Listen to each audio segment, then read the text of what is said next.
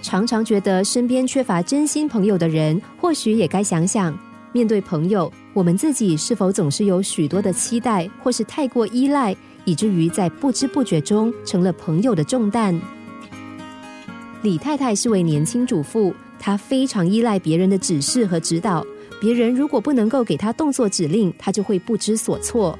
比如垃圾处理机出毛病的时候，她立刻会打电话问好朋友；就连杂志订购期满，他也要打电话询问朋友是不是需要继续订阅。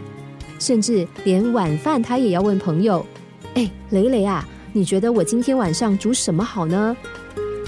磊磊是他相当看重的好朋友之一，只是再有耐心的人，也难免有不耐烦的时候。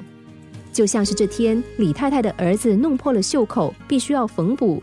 这个时候，李太太又打电话问问题。然而，此时已经是深夜时分了，磊磊今天又非常的疲倦。听完李太太的问题，他不禁叹了口气说：“天哪，你就不能自己想想办法吗？就这么一次。”说完，磊磊就挂断电话。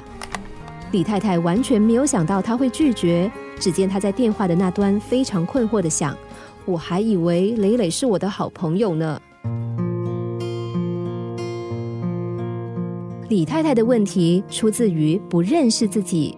就理论上来说，似乎听或不听是重点，但事实上，他们真正需要的往往不是答案，而是朋友的关怀。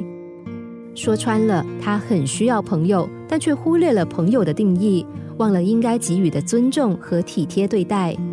李太太只想到自己，认定别人理应配合，却忘了体谅磊磊的生活作息和自主空间。换个角度思考，没有人有义务要为我们负责些什么，更没有责任要为我们做些什么。从朋友身上，我们真正需要的是支持力量，而不是一双可以让我们包办解决任何问题的手。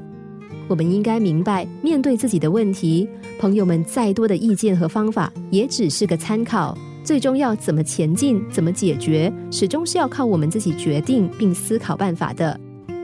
没有人喜欢被控制，多数人愿意配合接纳，那是一份尊重和信任所致。